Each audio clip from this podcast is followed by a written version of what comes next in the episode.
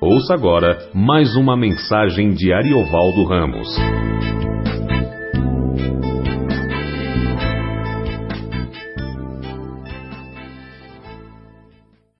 É, João capítulo 8, a partir do verso de número 30.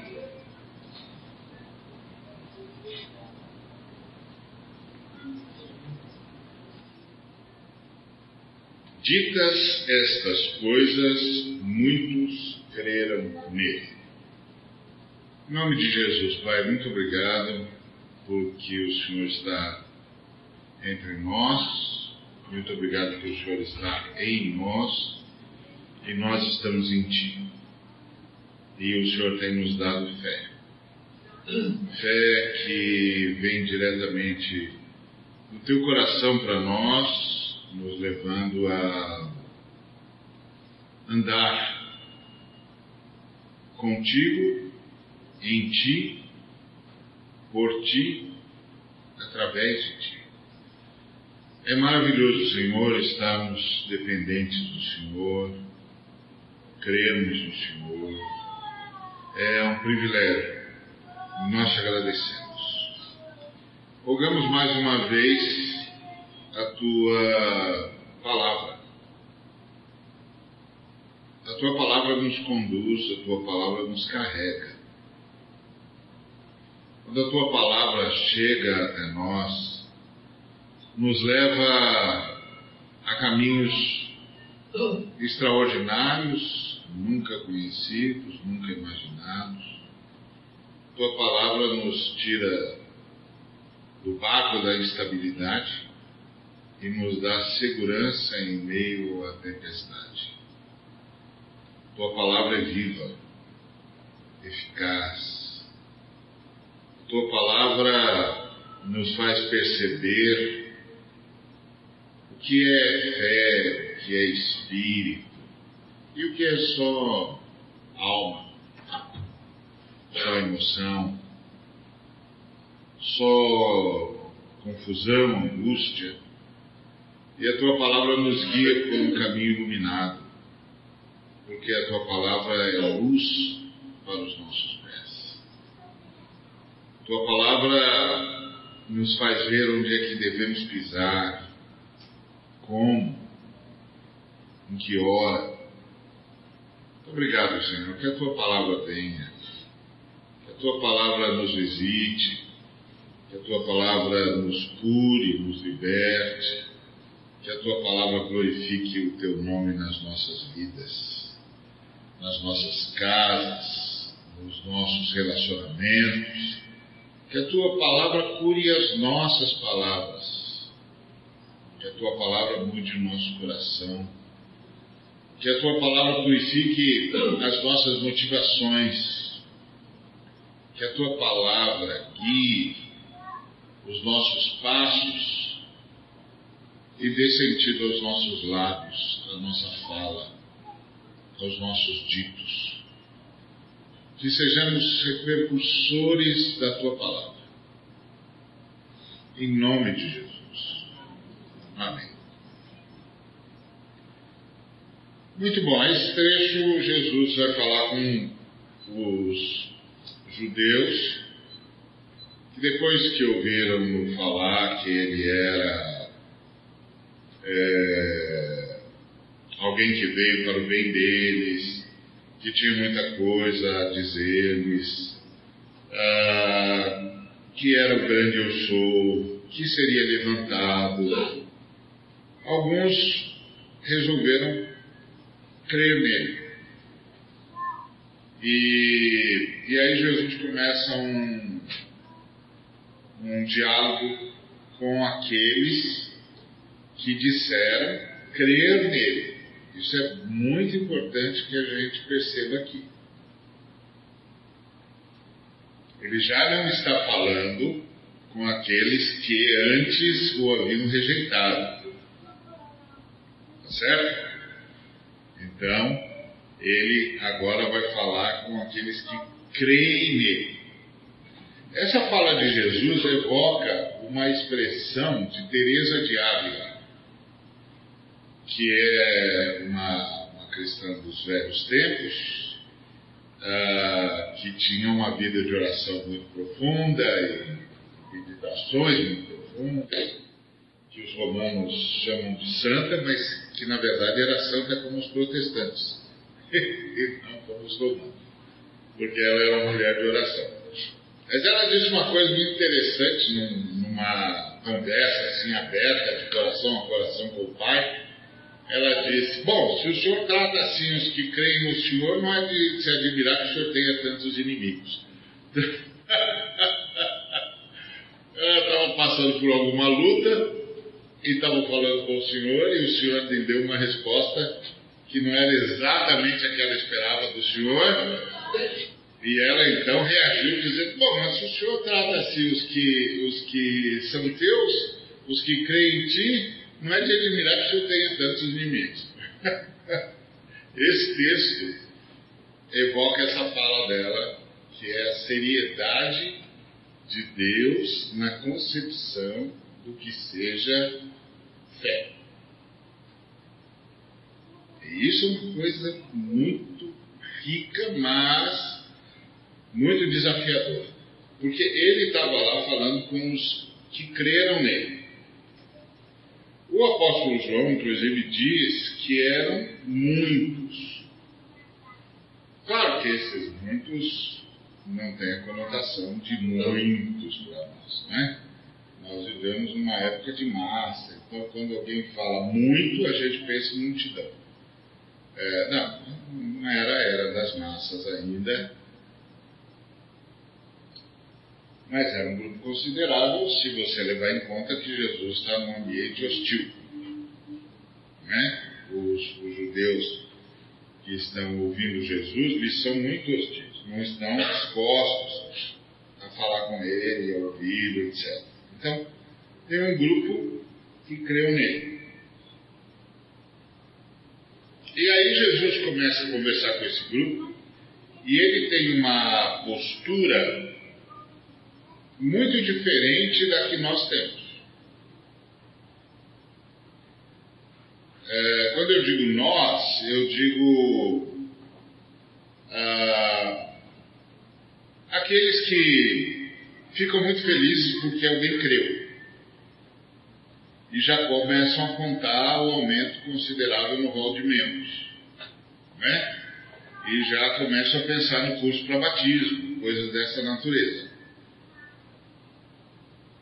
Claro, tem os outros que também começam a pensar no, no aumento considerável do volume no cofre, mas não são muitos. Tem os outros que só pensam em gente que chegou de Jesus e vai para o céu. E aí, a nossa tendência é facilitar a vida deles, facilitar a vida dos que creram. Bom, já creu, vamos facilitar a vida do moço, vamos facilitar a vida da moça creu. Jesus começa dizendo assim: ah, aos que creram, disse, pois, Jesus aos judeus que haviam crido nele, que estavam acreditando que ele era alguém que veio da parte de Deus.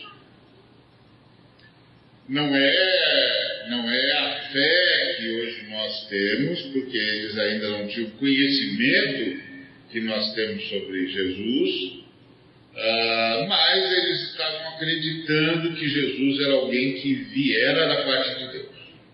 Que naquele momento era um ganho considerável, tá certo? Se você pensar quanta gente era hostil a Jesus, quanta gente não, não parava para prestar atenção no que ele dizia e tal, é,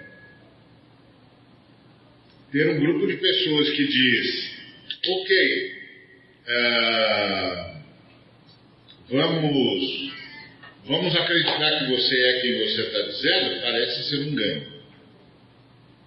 E é com essas pessoas que Jesus começa a conversar. E esse trecho ele é muito importante porque nós estamos vivendo nessa época nessa época em que qualquer camarada que professa crer em Jesus é imediatamente celebrado, sem que a fé seja de fato checada. Eu sei que é uma coisa complicada dizer. Como é que a gente checa a fé de alguém? É muito complicado isso. Mas Jesus tinha, tinha uns padrões. E ele trouxe esses padrões à tona aqui. É, e esses padrões que Jesus traz à tona, ele tem a ver com alguns sinais que precisam aparecer naqueles que confessam, que dizem que se descrevem como os que creem. Aí ele começa dizendo assim: Se vós permanecerdes na minha palavra, sois verdadeiramente meus discípulos. Então ele está dizendo, é como se ele dissesse: Ah, vocês creram em mim? Hum, sei. Vamos ver isso. Se vocês permanecerem na minha palavra, vocês são verdadeiramente meus discípulos. Então ele estabeleceu um princípio. E não é uma tarefa. Certo? Não é uma tarefa.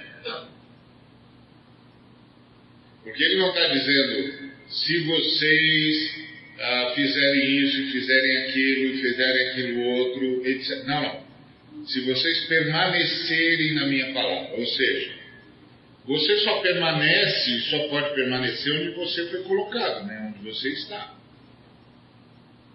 Tá certo? Então, você não pode permanecer em algo que você ainda não esteja. É o óbvio antes, não é? Não posso dizer para você se você permanecer na Suíça vai dar tudo certo. E você vai me dizer, mas eu nem cheguei na Suíça, nem me puseram na Suíça, nunca fui à Suíça. Como eu posso permanecer na Suíça? É, não pode, é óbvio, não foi colocado lá. Mas você só pode permanecer onde você foi posto. Então ele está dando uma informação que é: vocês foram colocados na minha palavra.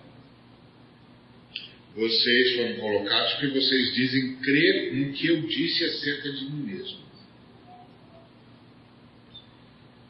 Vamos ver. Se vocês permanecerem na minha palavra, vocês são verdadeiramente meus discípulos.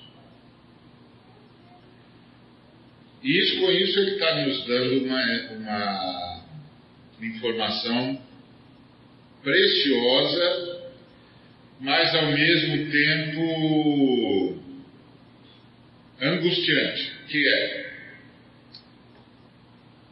crer que eu estou falando a verdade, diria Jesus, não é exatamente a coisa mais difícil do mundo. Permanecer afirmando isso a despeito das circunstâncias é outra coisa. Permanecer acreditando nisso, apesar das circunstâncias, é outra coisa. Então, se vocês permanecerem na fé de que eu sou o que eu disse que eu sou, apesar das circunstâncias, vocês são verdadeiramente meus discípulos. Ou seja, ele está dizendo que vamos ter muitas oportunidades de duvidar de Jesus. Eu conheço muitos cristãos que duvidam de Jesus. Eles ficam sem jeito de falar, porque afinal de contas estão diante de um pastor, né?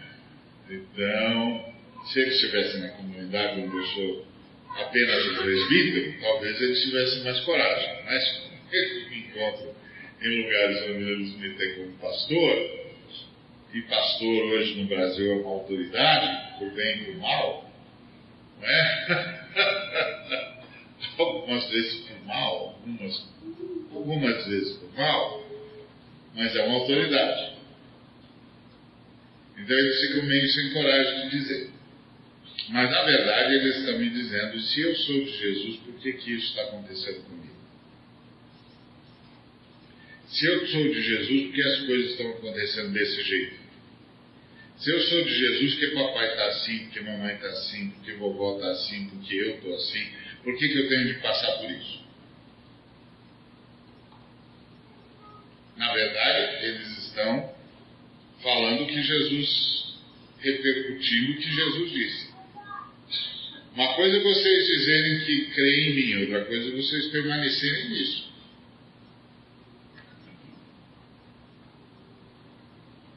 Quando tudo não estiver bem e alguém perguntar para você onde está o seu Deus,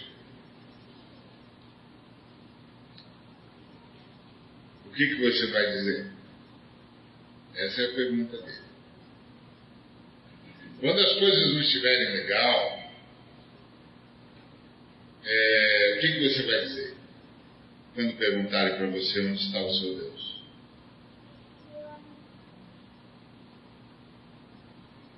E aqui Jesus está preparando os discípulos, esses que pretendem ser discípulos de Jesus, com uma pergunta que ele não fez diretamente, mas havia dito antes, que é: quando vocês me virem na cruz,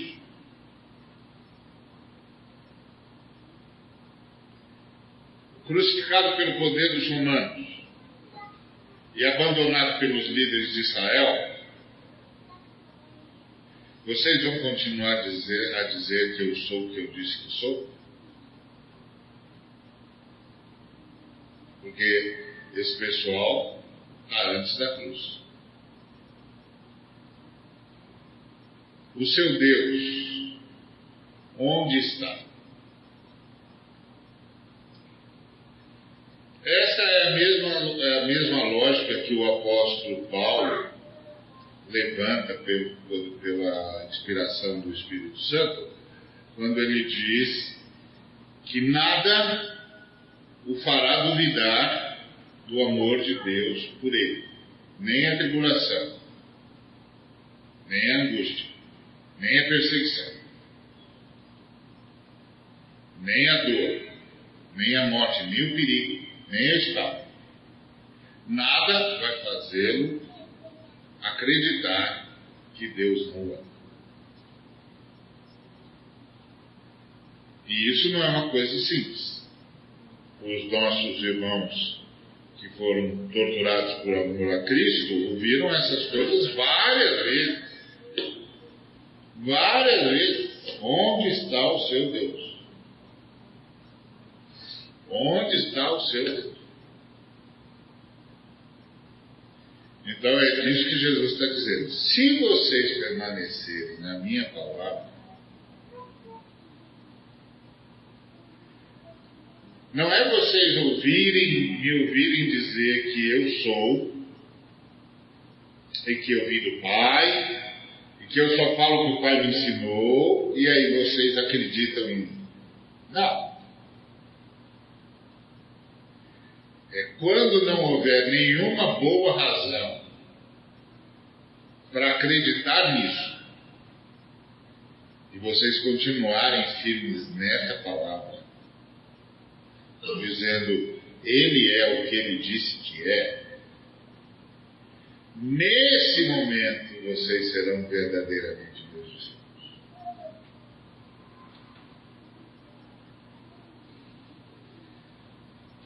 Se a gente levar Jesus a sério,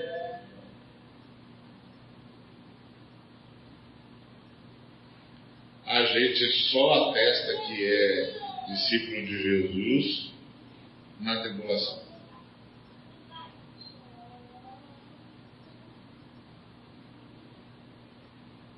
É por isso que o apóstolo Paulo dizia ah, que nada o faria duvidar do amor de Cristo, acontecesse o que acontecesse, e que o apóstolo Pedro disse é por meio de muita tribulação que convém que sejamos salvos. Ele não está dizendo que a gente sofre para ser salvo. Ele estava dizendo que é só quando a gente sofre que a gente se dá conta que é salvo. Porque é a hora em que, a despeito de todas as circunstâncias, nós permanecemos na palavra dele. Nós permanecemos dizendo: Ele é quem ele disse que é. Como disse o Jó para os seus amigos: Eu sei que o meu redentor vive e que vai se levantar. Isso é permanecer na palavra. E isso você só experimenta na tribulação. E aí ele diz: Se vós permanecerdes na minha palavra, sois verdadeiramente meus discípulos. Então isso significa que ele está falando de uma fé resiliente que insiste em confessar Jesus Cristo como Deus Filho que veio em carne e osso, nosso Salvador, nosso Libertador, que ressuscitou por nós e que no final há de nos levar à ressurreição. Se vocês permanecerem nessa palavra, quando? Quando ela for testada.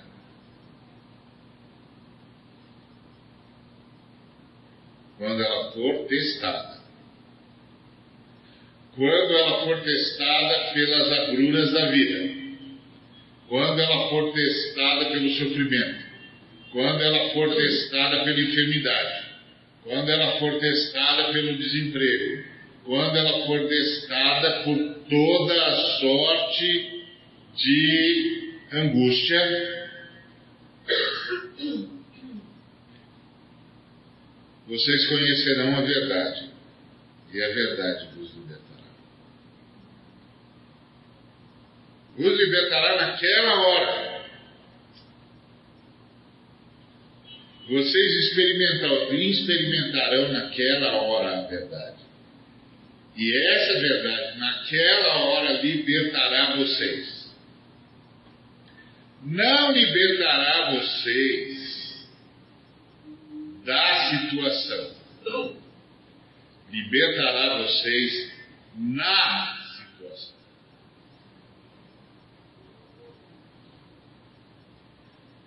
Essa palavra os fará transcender.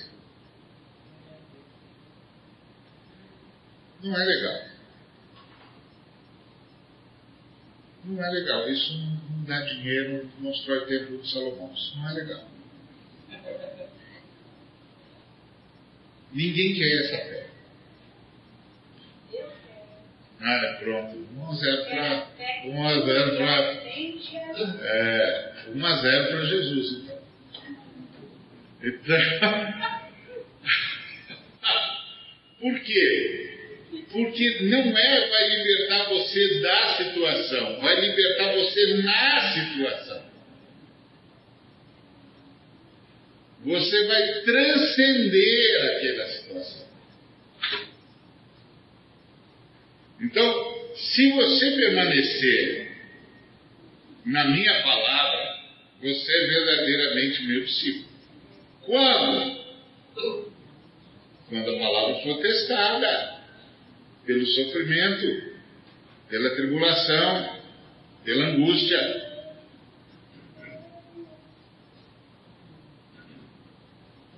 Pela aflição. Olha, eu vou dizer um negócio para você.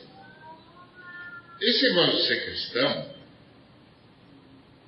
não é uma coisa vantajosa do ponto de vista humano. Porque o diabo oferece uma pílula da ilusão, igual Matrix. Ele oferece uma pílula da ilusão. Então você fica pensando que a vida é maravilhosa, que está tudo certo, está tudo bom. Ai, o senhor vai me dar esse carro, vai me arrumar aquilo, as portas vão abrir. As portas vão abrir tudo vai dar certo. Não vai dar certo nada, irmão, vai abrir porta nenhuma. Nós estamos sendo salvos, irmão. Estamos subindo a ladeira, meu amigo. É, isso aí. Estamos subindo a ladeira, irmão. No colo de Jesus nós estamos subindo. É? Entendeu? Estamos no colo de Jesus, nós estamos subindo, no meio da, no meio da luta. Tem bomba para todo lado. É um incêndio, meu amigo. Isso aqui é um incêndio.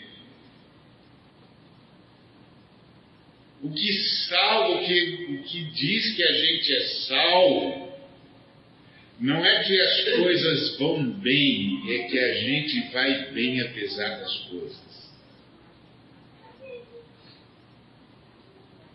A questão não é as coisas vão bem,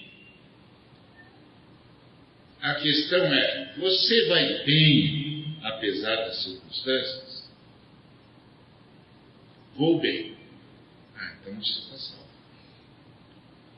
Você transcendeu. Você conheceu a verdade e a verdade libertou você.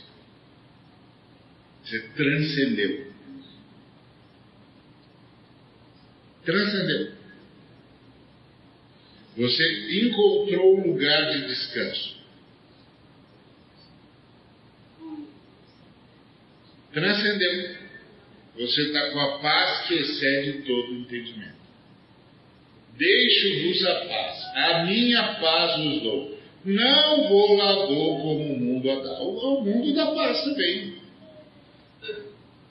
Sujeito que está com todas as contas pagas e que tem dinheiro sobrando no banco, tem paz. Um tipo de paz.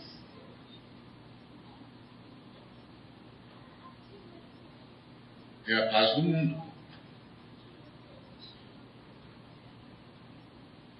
É a paz de que as coisas estão acontecendo como eu gostaria que acontecesse. Isso é a paz do mundo. Não bolador como o mundo dá.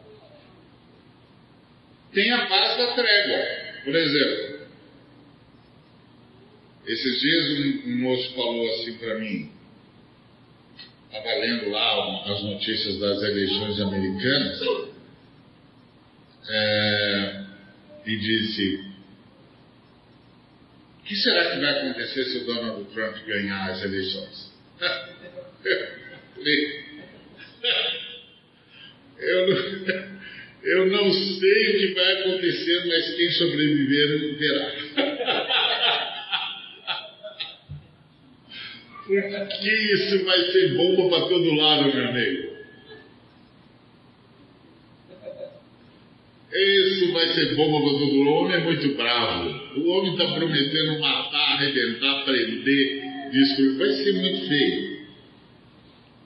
Ou não. Pode ser apenas um garganta tentando ganhar os votos dos radicais. Não sei. Quem sobreviver verá. Mas qual era o medo dele? A perda da paz. Mas ele não estava falando da paz de Cristo. Ele está falando da trégua que as nações armadas impõem ao mundo. Que é você, você não me ataca que eu te ataco. Se você, se você apertar o botão, eu aperto também. Isso é um tipo de paz? É. Nós temos algumas nações no mundo que têm poder bélico para destruir o mundo cinco vezes.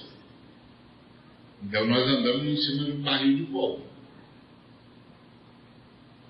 Qual é a única segurança que nós temos em relação a Pax Parabellum dos, dos romanos? A paz pelas águas. Que ninguém quer tirar primeiro porque atirou, morre. Atirou, morre.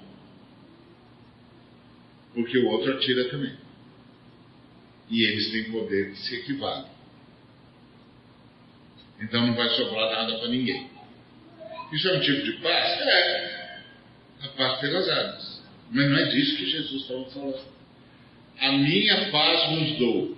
Não vou dou como o mundo a dá. É outra paz. É uma transcendência. Ou seja, não é o equilíbrio das coisas, é o seu equilíbrio.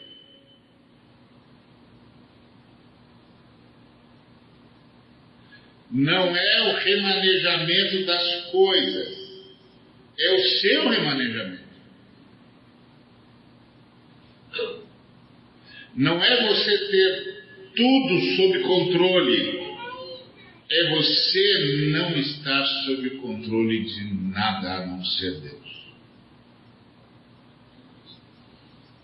É outra paz. A paz que transcende as circunstâncias. E aí, por isso que Jesus disse: se vocês permanecerem, se vocês permanecerem na minha palavra, vocês são verdadeiramente meus discípulos. Esses camaradas, esses irmãozinhos nossos, estavam no limiar da prova, porque Jesus ia morrer daqui a pouco.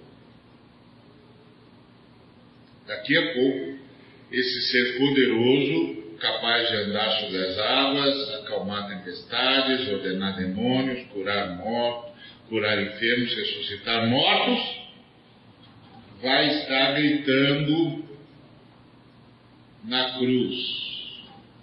Eli, Eli, lema sabachthani. Deus meu, Deus meu, por que me Quando chegar esse momento,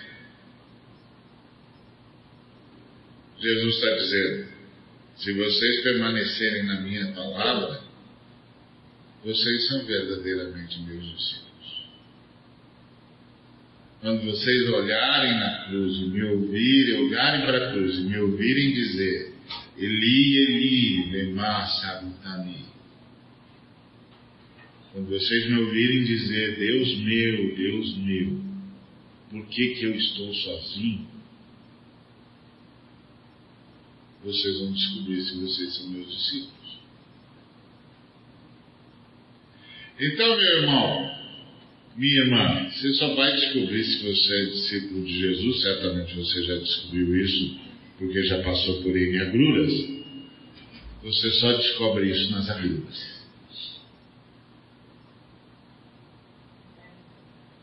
Porque é lá nas agruras que você continua dizendo, apesar das circunstâncias, Ele é quem Ele disse que é.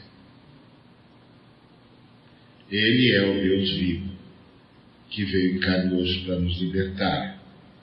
E eu verei o meu Redentor.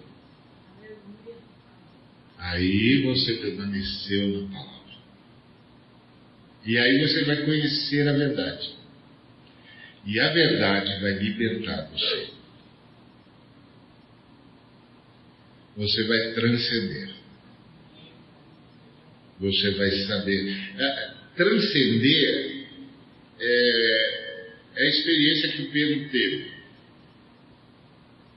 de ser carregado pela palavra.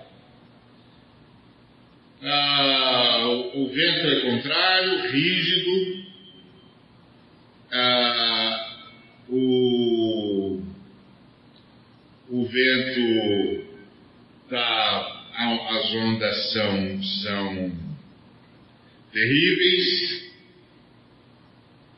os discípulos não conseguem avançar um nó no barco. As ondas varrem aquele lago. E lá vem um fantasma. Andando contra o vento rígido. Sobre as águas. Só pode ser um fantasma. E os caras dizem, só faltava essa. O vento rígido, o mar devorando a gente e lá vem um fantasma. E aí Jesus diz, não tenho medo, sou eu, sou eu. e vai passando por eles. Tipo, ok, lá do outro lado da margem, espero vocês lá, estou indo, a gente se encontra lá. E ele vai. E os discípulos, com aquele desespero, e Jesus arrava,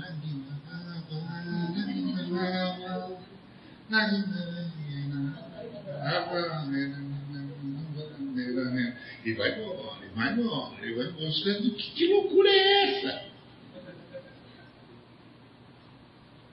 Jesus indo embora. Sobre a água, contra o vento. Transcendendo. Transcendendo as circunstâncias. Transcendendo as, as adversidades. Não está nem aí com elas. Aí o Pedro diz: Se é o Senhor, me manda ir aí ter com o Senhor. E o Senhor diz: Vem. E ele é carregado pela palavra. Porque ele sabe o que significa sair do barco para tentar ficar de pé para tentar ficar em pé. Significa que você vai ficar em pé, lá embaixo. Certo? E se lá embaixo for fundo demais, é o único pé que você vai ter pro resto da vida. Vai ficar lá mesmo. Então, em águas normais, ninguém sai para ficar em pé sobre a água. Em águas tumultuadíssimas, não é nem pensar. Jesus está andando Jesus transcendeu. É possível transcender? Jesus está dizendo que sim. E diz para ele: vem. Carregado pela palavra de Deus, ele sai do barco, porque essa, é, essa é uma saída de quem foi carregado pela palavra. Porque se ele parar para pensar, não vai. Tá certo? Porque todo o paradigma dele está quebrado. Porque o paradigma dele, que é absolutamente correto dentro da realidade que ele conhece, que eu conheço, que você conhece, é ninguém sai do barco com a intenção de ficar em pé sobre as águas. Ninguém. Eu cometi, você conhece mais do que nós, nós estamos precisando de É, eu quero, eu espero sim, mano. Está ensinando. Por isso é que trocou, sai lá pro outro lado de São Paulo para vir para cá. Oi, irmã, eu não sei exatamente o que a irmã está dizendo, mas eu espero que seja bom. eu, eu quero crer que seja bom, irmã. Eu aceito. Eu aceito, em nome de Jesus, eu recebo a bênção. Eu, eu não sei exatamente o que é, eu espero que seja bom. Eu recebo a bênção. Mas a ideia básica é: o Pedro transcende com Jesus.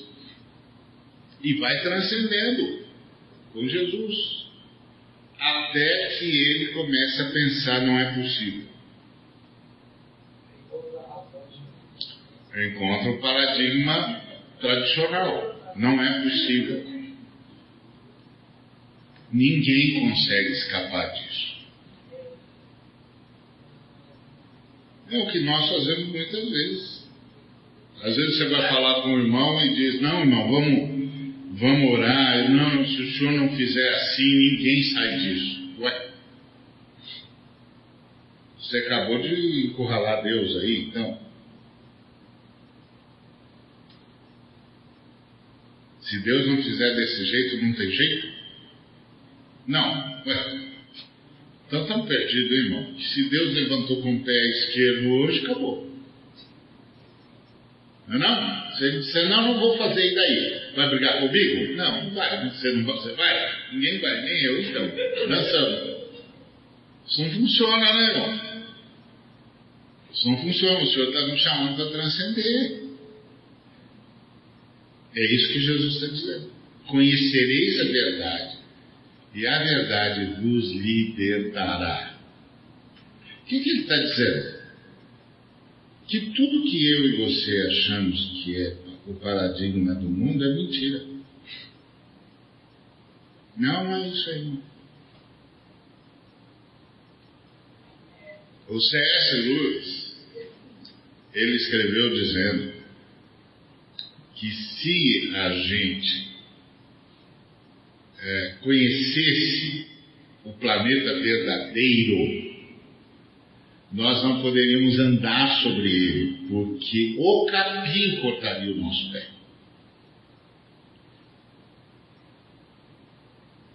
Que esse negócio que nós chamamos de verdadeiro é falso.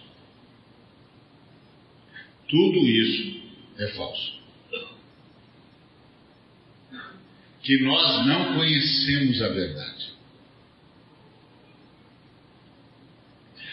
Tudo que nós dizemos com absoluta certeza é absolutamente falso.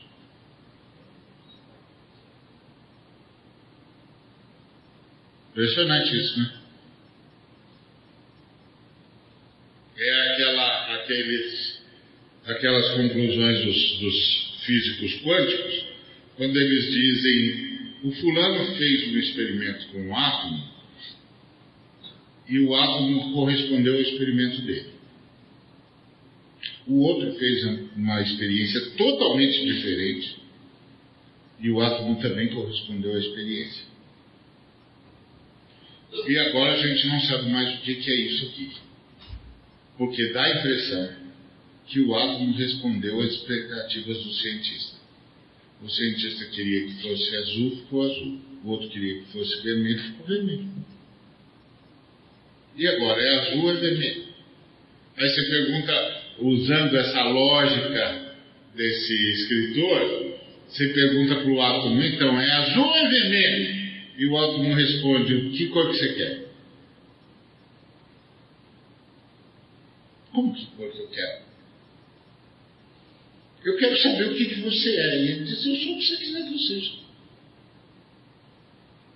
Está vivo. Se isso está vivo. Se esse negócio está vivo, o que, que eu faço com isso?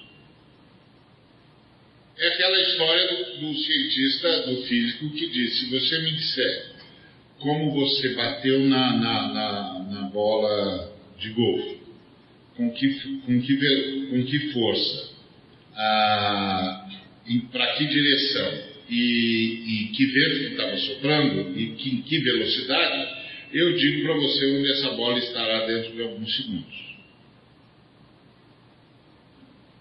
Mas se você der um toque no passarinho, eu não tenho como dizer para você para que lado que ele vai. Por quê? Porque o passarinho está vivo.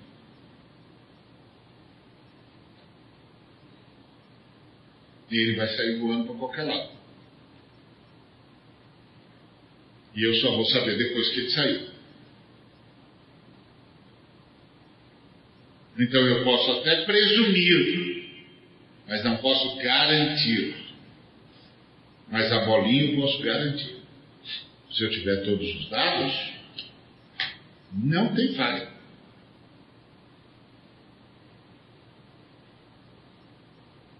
Aí Jesus está dizendo: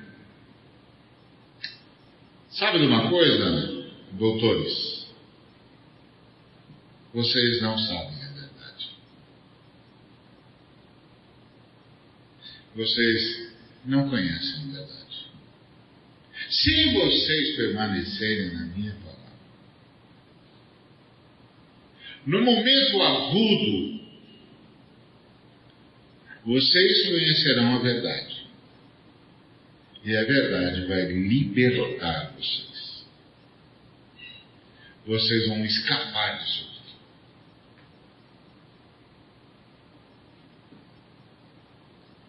Então imagina que os discípulos estão perdidos. E aí os, os caras que dizem que creem nele respondem: Nós somos descendência de Abraão e jamais fomos escravos de alguém. Como dizes tu sereis livres? Eles não entenderam o que Jesus falou, é o óbvio durante, né? Jesus está falando de outra coisa.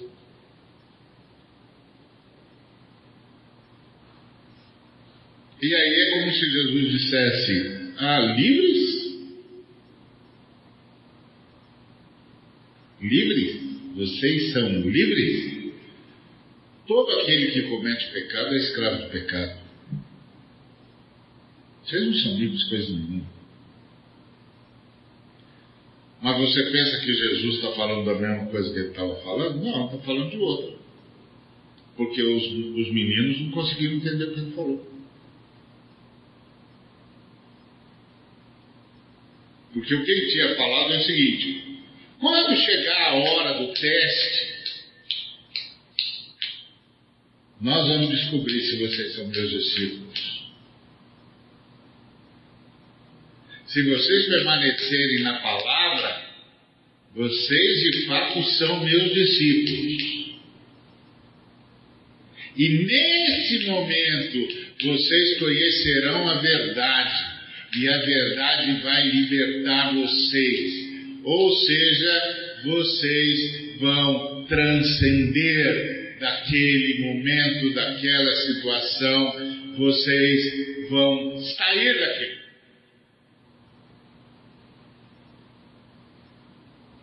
Não, vocês não vão acalmar a tempestade. Não, vocês não vão ordenar e o vento vai ficar pianinho. Não, vocês vão transcender. Vocês vão viver como se isso não existisse. Vocês finalmente serão livres.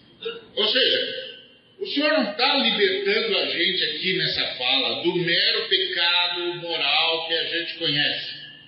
Ele está nos libertando de uma falsidade física, de ambiência. O ambiente que vocês estão é falso. Vocês vivem na terceira dimensão, eu vou levá-los para a quarta dimensão. A quarta dimensão é a fé que transcende. A terceira dimensão é falsa.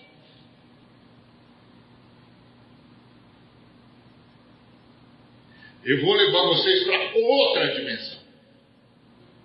Nessa hora, vocês vão conhecer a verdade. E a verdade vai libertar vocês disso. Esse é um tipo de libertação, amados, que a gente não sabe. E por que, que a gente não sabe?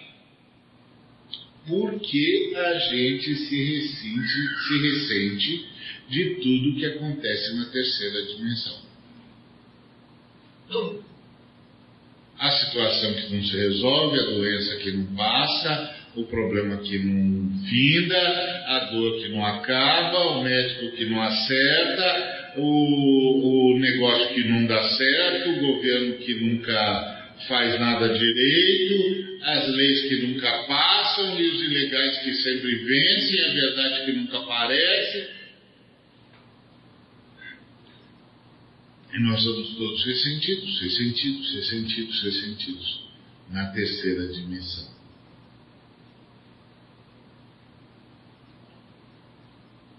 Isso não veio, aquilo não veio, o cara prometeu não fez, eu estava esperando não chegou, isso aqui está doendo, isso aqui não está certo, esse dinheiro tinha de vir, o cara prometeu não veio, e Deus, Deus, Deus, Deus, onde o senhor está? O senhor não vai fazer o cara me pagar, não vai fazer esse cara aparecer, não vai fazer essas coisas acontecerem, não vai abrir essa porta, o senhor não vai resolver esse problema, e o senhor diz, eu nem estou aí, meu filho.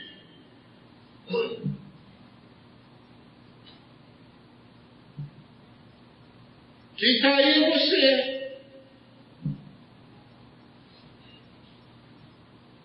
Eu não estou aí nessa morte que você está, não. Estou chamando você para a minha ressurreição.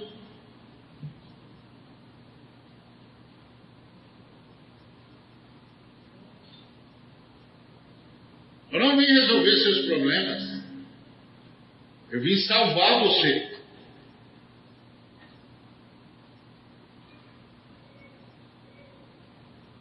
Eu nem estou aí no que você está falando. E você não devia estar aí também.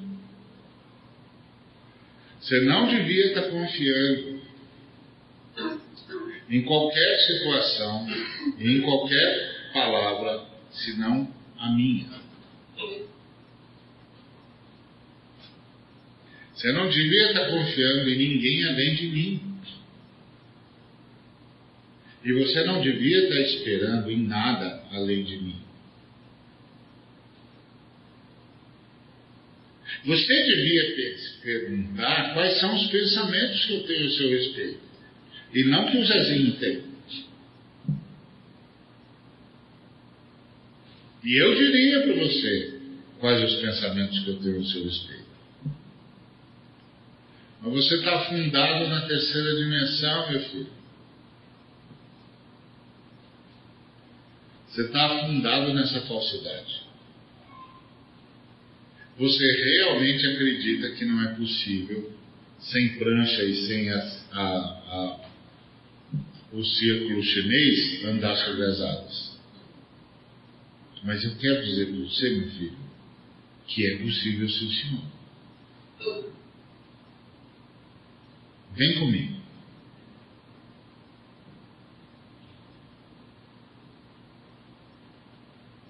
E aí, assim, o Senhor estava esperando que todos os discípulos viessem. Ele gostaria, pelo menos, que todos os discípulos, vendo o Pedrão andando, disseram: Eu quero também, eu quero também, eu quero também, eu quero também. Ninguém mais quis. Ninguém quis.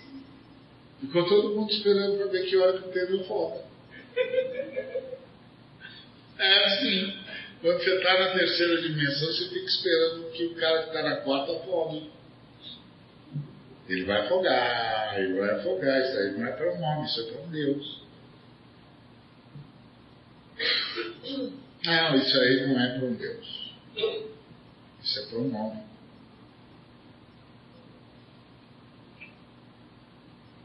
Deus não precisa andar sobre nada, só os homens precisam. Não, isso não é para um Deus, é para um homem. Um homem na quarta dimensão. E aí?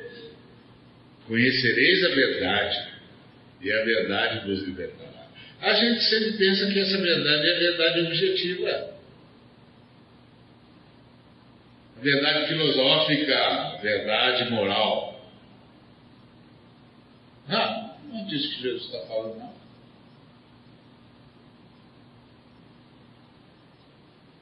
Jesus está falando, você crê mesmo que eu sou quem eu, digo, que eu disse que eu sou? Creio, Senhor. Você crê mesmo que eu sou o Deus que veio para salvar você, que veio em carne e osso para salvar você? Para tirar você do inferno e tirar o inferno de você? Creio. Vamos ver.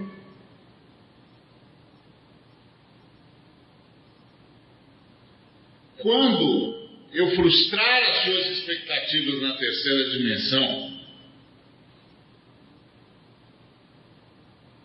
quando não vier o dinheiro que você está esperando, quando não vier a cura que você está clamando, quando o remédio não aliviar a dor que você está sentindo,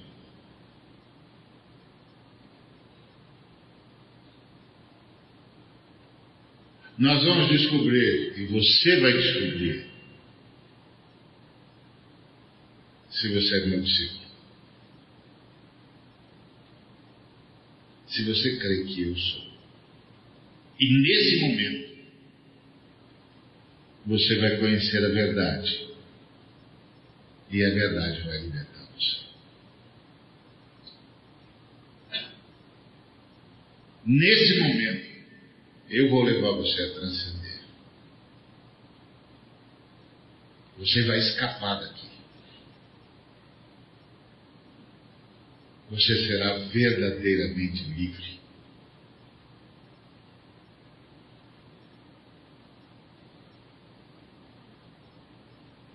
Porque livre não é quem está solto, é quem não pode mais ser preso.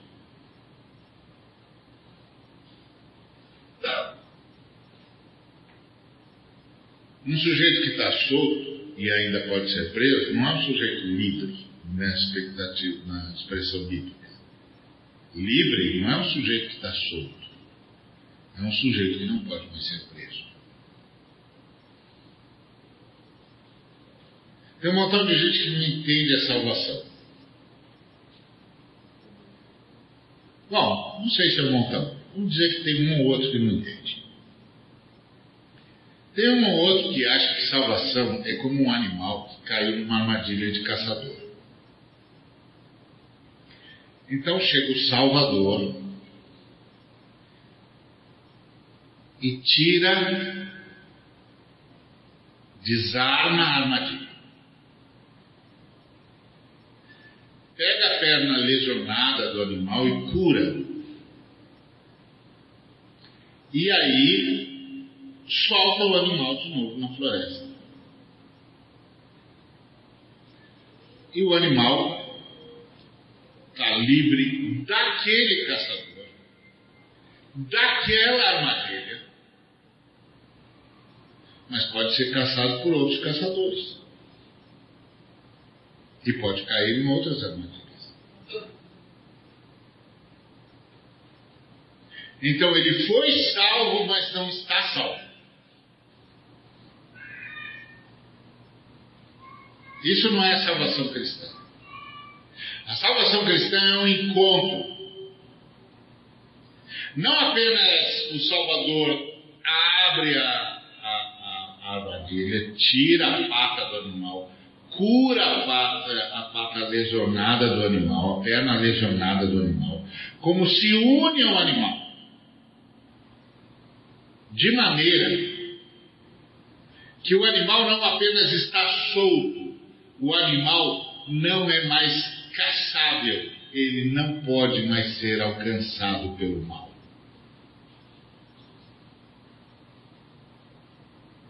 O caçador não pode mais alcançá-lo.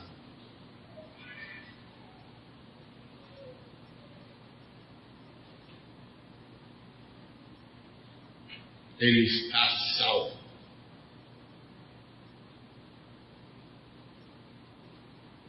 Salvação cristã, não é? Tirou, me livrou, me da armadilha, curou as minhas feridas e me soltou na floresta. Não. É. Tirou a armadilha, curou a minha perna, uniu-se a mim, o espírito dele se uniu ao meu espírito meu espírito ressuscitou e eu não sou mais alcançável pelo mal. Eu não posso mais ser caçado.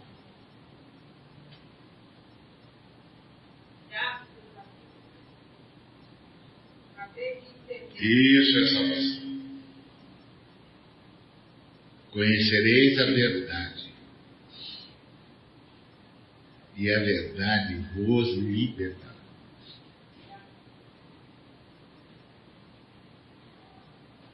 É outro nível. Transcende. Se a terceira dimensão. Ah, com isso eu não quero dizer que o senhor não atende orações, eu, aliás, nem preciso dizer isso, porque nós temos uma coleção de milagres. Essa comunidade aqui tem uma coleção de milagres. A gente devia ter uma sala dos milagres. Os romanos não gostam desse negócio de sala de milagres? A gente devia ter uma sala de milagres. Isso é uma coleção de milagres. Ia ter um montão de foto lá. Certo? Então não estou dizendo que o Senhor não nos socorre na terceira dimensão. Mas estou dizendo que não é isso que é salvação.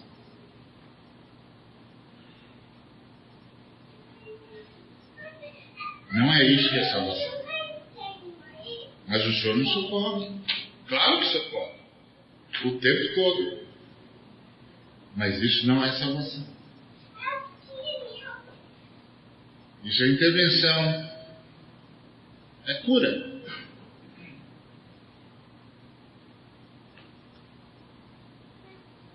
E você sabe, a cura é boa, é bem-vinda, mas é um remendo, né? Porque a verdadeira cura mesmo é o corpo ressurreto, né? E eu o ressuscitarei no último dia. Essa é a nossa cura.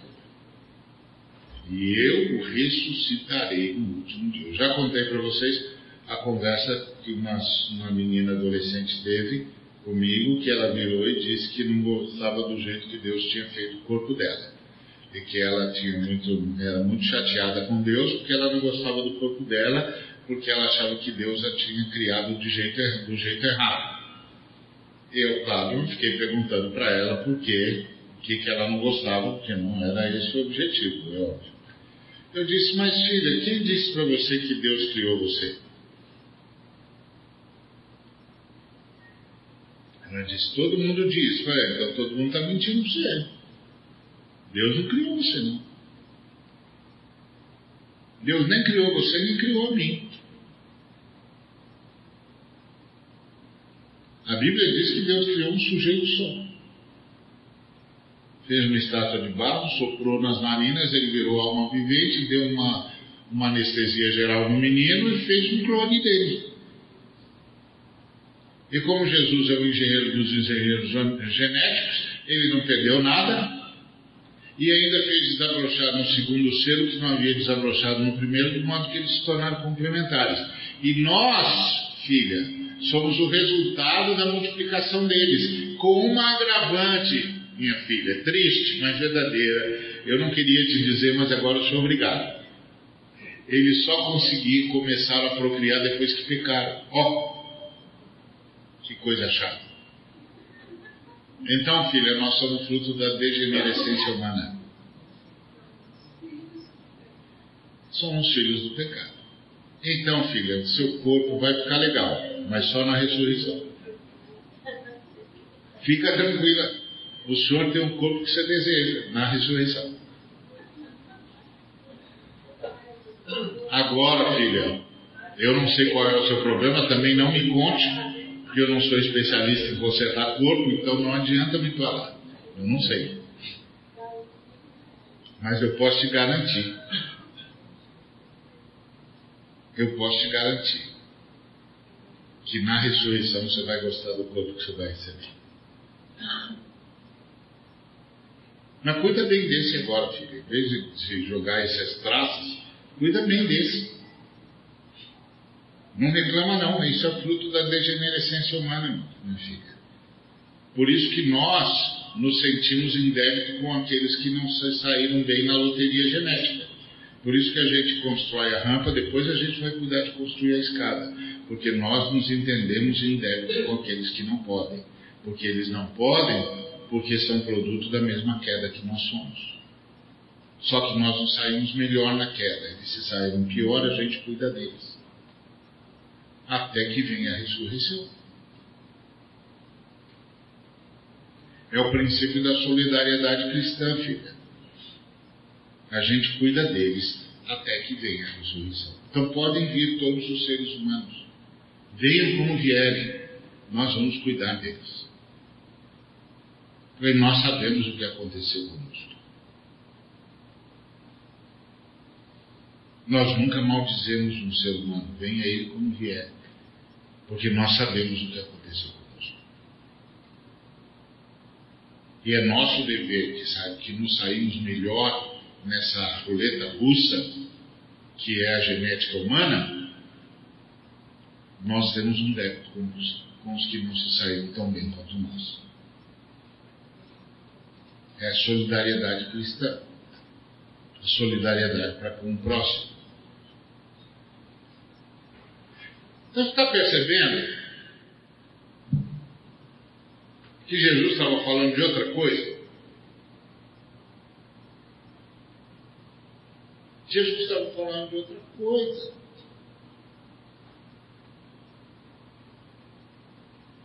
Aí os meninos lá ficaram irritados, tadinhos. ficaram chateados. Disseram, eu estava pensando que nós somos o quê? Nós somos filhos de Abraão, jamais somos escravos de alguém. Como que você diz seremos livres? Oh, mente curta. É a nossa desdita. Nós sempre trazemos tudo para o relacionamento da queda. Sempre trazemos tudo para a terceira dimensão. Também a gente não, nem sempre conhece a quarta, não é? Também não, não vamos ser tão duros assim. Aí Jesus diz: livres? Vocês são livres? Todo aquele que comete pecado é escravo do pecado. Vocês não são livres.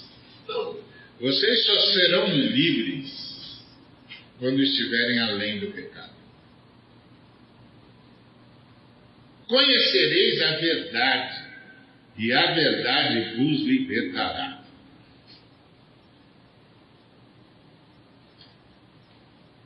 Vocês não são livres. Vocês só serão livres quando vocês estiverem além do pecado. Todo que comete pecado é escravo do pecado. E eu vou dizer uma coisa para vocês, diria Jesus. O escravo não fica para sempre em casa, não.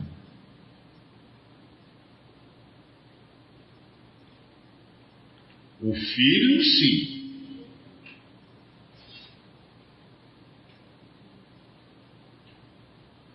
Se vocês não virarem filho, nós não vamos continuar junto muito tempo, não.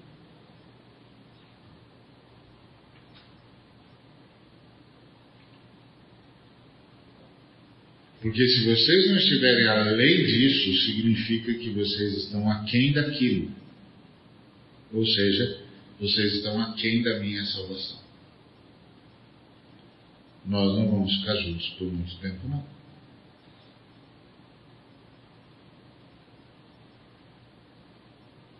porque o filho, o escravo, não fica na casa.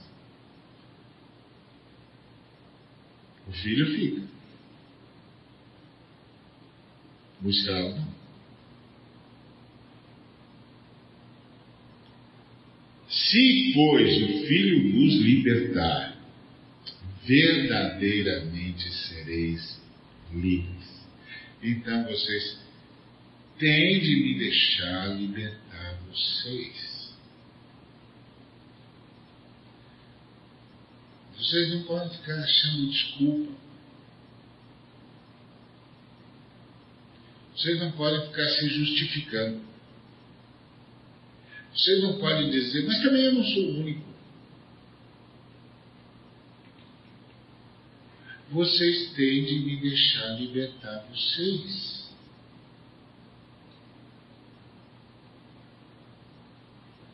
Se eu libertar vocês, vocês verdadeiramente serão livres.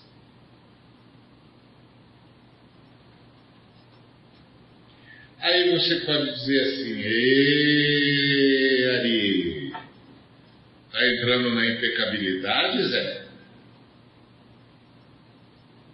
Não. Estou entrando na liberdade. Porque a impecabilidade diz que um sujeito que nasceu de novo nunca mais vai pecar. A liberdade diz que um sujeito que nasceu de novo só vai pecar se professar. Mas o pecado não tem mais poder sobre ele. Se o pecado ainda tem poder sobre ele, Você não está livre.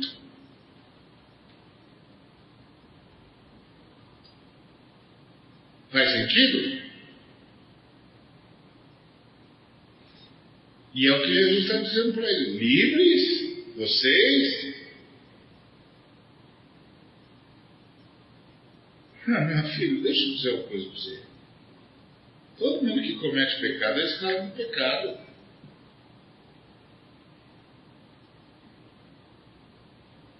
Livres? Vocês não sabem o que significa essa palavra? Se eu libertar vocês, vocês verdadeiramente serão livres.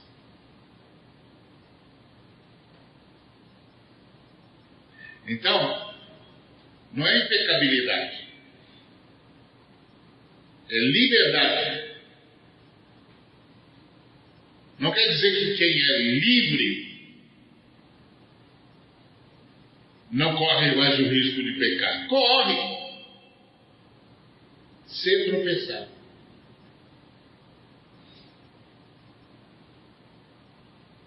Se resvalar os pés. Se se descuidar. Isso é uma coisa. A outra coisa é não conseguir não pecar. Ah, isso é livre. Você é escravo do pecado.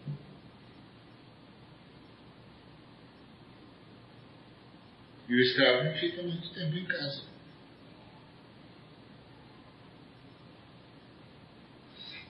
Estou falando que a Teresa de Ávila está certa? Quando disse para Jesus também, ó, quando eu vejo como o Senhor trata os seus, eu fico, não é de admirar que o Senhor tem um montão de inimigo. Os caras acabaram de dizer que criam no Senhor, o Senhor disse, ah, vamos ver. O Senhor tinha que ter sido bravo. eu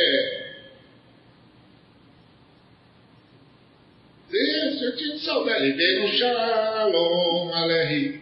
Levei no Shalom Alehi. Chamar todo mundo para paz. É, festa!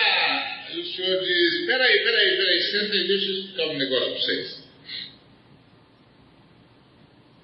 Vocês ainda não sabem se creem em mim.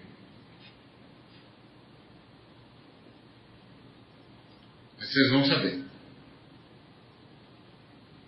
Vocês vão saber. Então a tribulação não é para eu ser salvo. É para saber se eu sou salvo.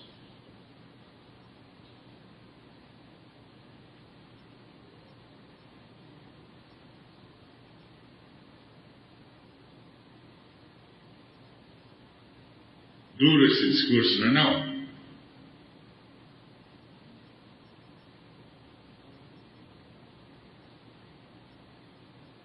Por isso que a Teresa de Ávila falou para Jesus, mas também o senhor, vou te contar, hein? O senhor não quer umas aulas de marketing? Estou dando de graça. Como é que o senhor faz para atrair a turma? O senhor espanta o sujeito.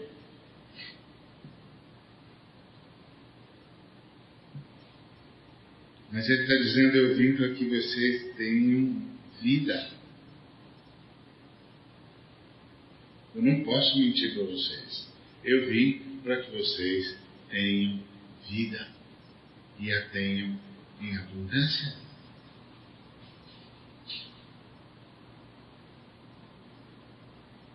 Então, ele disse: Eu vim para libertar vocês, vocês verdadeiramente serão livres. Então, o que, que a gente tem de falar com ele?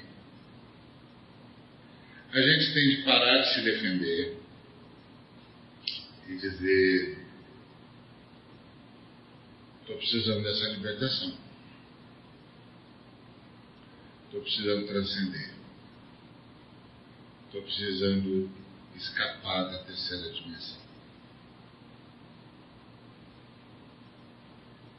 Vivo ansioso, ansiosa, se um negocinho não dá certo, entre pânico.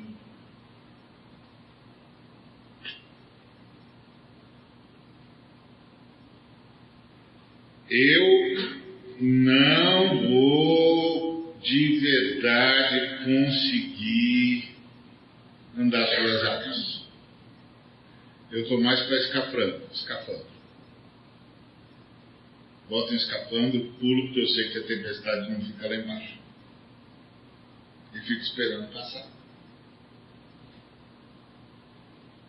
E torcendo para o ar da conta. o mais para escapando. E menos para andar sobre as águas. Não tem problema admitir isso para Jesus.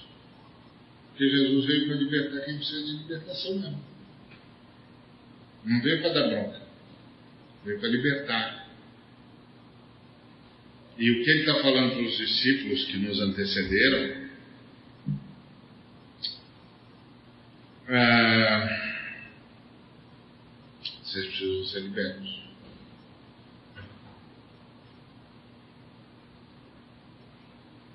Quando eu libertar vocês, vocês verdadeiramente serão livres.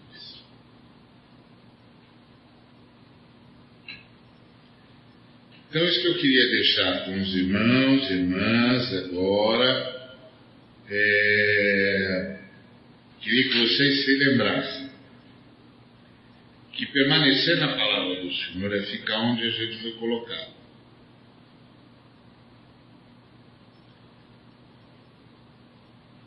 Se a gente não permanecer, o que Jesus está dizendo é: você pensou que estava, mas não estava.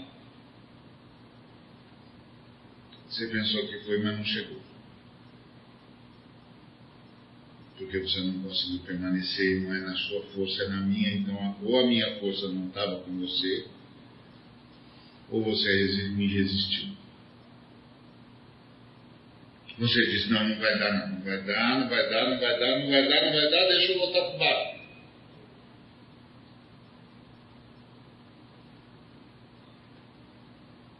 E você sabe que de uma coisa? Jesus volta para o barco com você. Porque ele não veio para matar a gente. Ele não veio para esmagar a cana quebrada nem apagar o pavio que já está quase apagado. Ele volta.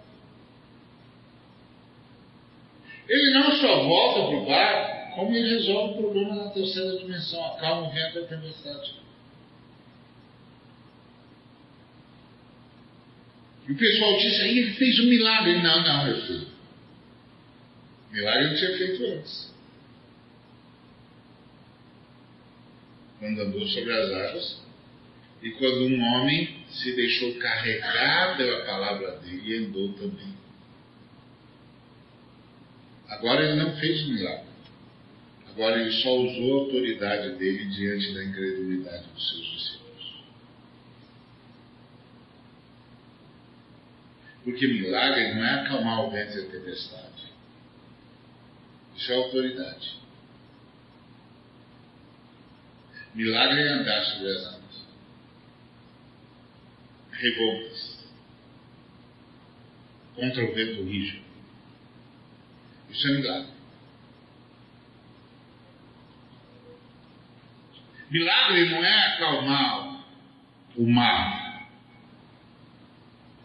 é dormir em meio à tempestade. Vocês são tímidos de fé, disse Jesus ao ser acordado pelos seus discípulos. E todos nós dizemos, é, porque se eles tivessem fé, eles acalmavam a tempestade. Não, filhão, se eles tivessem fé, iam dormir com Jesus. Porque fé é descanso. É uma tempestade, nunca vi uma tempestade como essa. Essa tempestade é terrível. É, Jesus, o que está fazendo? Está dormindo. Ah, não vamos dormir com ele. Se ele está dormindo é porque isso daqui não é nada. Isso é que é fé.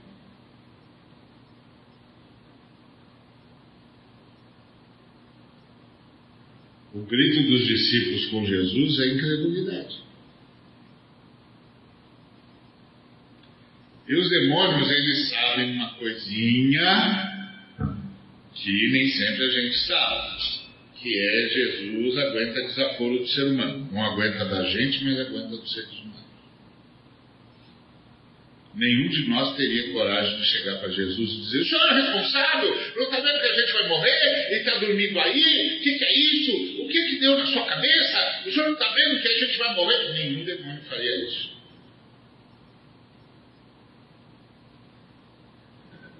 Nenhum. Mas aí eles dizem: estiga os homens. Os homens são fracos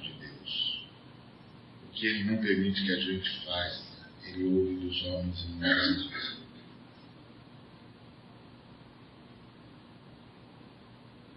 Provoca os homens. Quando eles entrarem em pânico, eles vão ofender Jesus. A gente não pode. Se a gente, se a gente ousa falar, ele manda a gente calar a boca. Mas os homens, eles deixam. Ele deixa. Ele ouve absurdos dos homens. Ele não faz nada.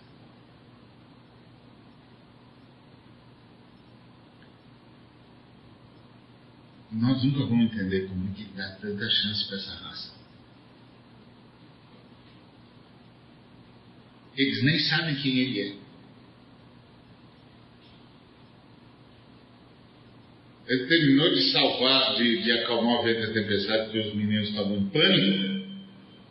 E os meninos falaram: Quem é esse que acalma o vento da tempestade? Aí ele chega em Gadara, vem os demônios e dizem: Que temos nós contigo, ó filho do Deus Altíssimo? Oh, os demônios sabiam quem ele era. O filho do Deus Altíssimo. Mas os discípulos que o ofenderam ficaram perguntando quem é ele, quem é ele, quem é ele.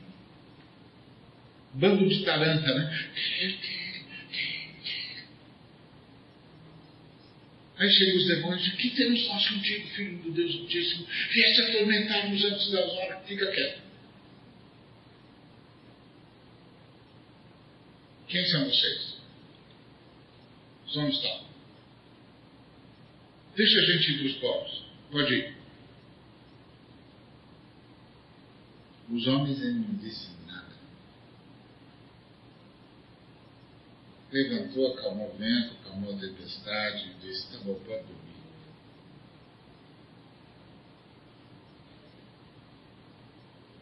Tem um montão de milagres na Bíblia que Deus não fez porque tinha, havia fé, mas porque só havia incredulidade. a começar do cajado de Moisés. Mas nós somos tão presos à terceira dimensão e tão doidos para dominar essa dimensão que nós chamamos isso de poder, milagre, e Jesus chama de incredulidade. Gente de coração duro de cerviz que não se dobra, gente que não consegue acreditar. Mas aí ele vai lá, faz um milagre. Tá bom, tá bom, tá bom. Fica quieto aí, fica quieto aí. Tá bom assim agora? Agora tá. Vai dormir, vai. A gente se encontra mais tarde. Ficou claro para os irmãos que Jesus estava falando outra coisa?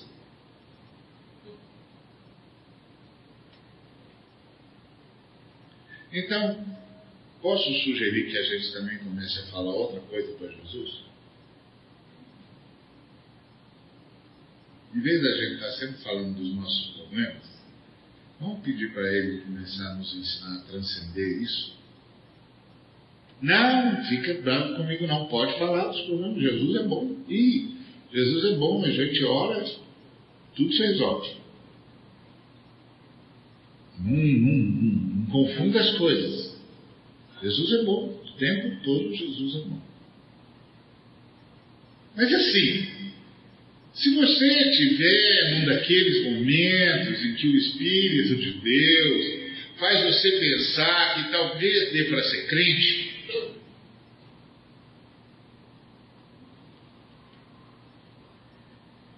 Tem uns momentos assim, não tem?